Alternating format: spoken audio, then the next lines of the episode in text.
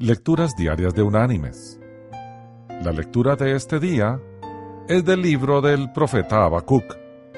Allí vamos a ir al capítulo 3 y vamos a leer desde el versículo 17 hasta el versículo 19, que dice, Aunque la higuera no florezca, ni en las vides haya frutos, aunque falte el producto del olivo, y los labrados no den mantenimiento, aunque las ovejas sean quitadas de la majada y no haya vacas en los corrales, con todo, yo me alegraré en Jehová, me gozaré en el Dios de mi salvación.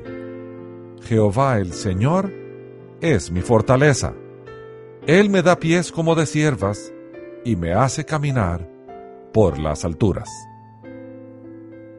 Y la reflexión de hoy se llama En las Olimpiadas.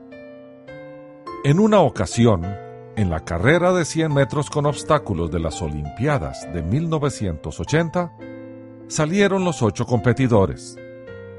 El número 5 botó el primer obstáculo, luego el segundo y el tercero.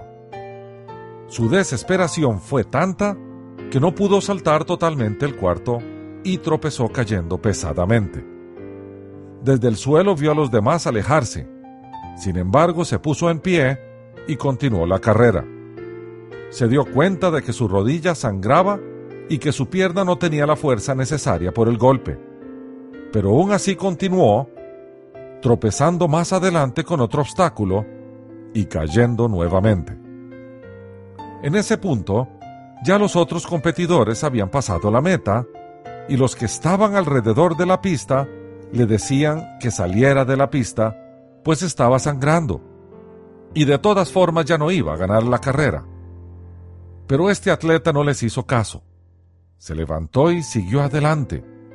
Su objetivo era llegar a la meta y lo iba a lograr sin importar lo que pasara.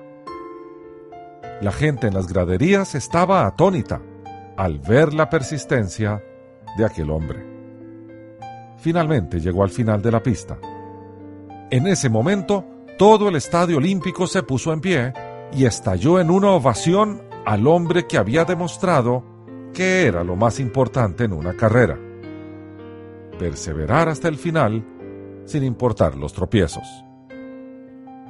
Mis queridos hermanos y amigos, en esta vida sentimos frecuentemente que hemos caído demasiadas veces y que ya no podemos más, pues pensamos que la carrera está perdida.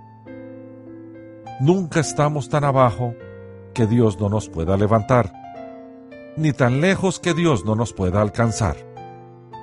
Sigamos, sigamos hasta el final, que ahí estará nuestro Creador con los brazos abiertos, aplaudiendo nuestra perseverancia y confianza en Él, dándonos las fuerzas que requerimos para continuar y dispuesto a entregarnos nuestra corona de vencedores sigamos hasta la meta.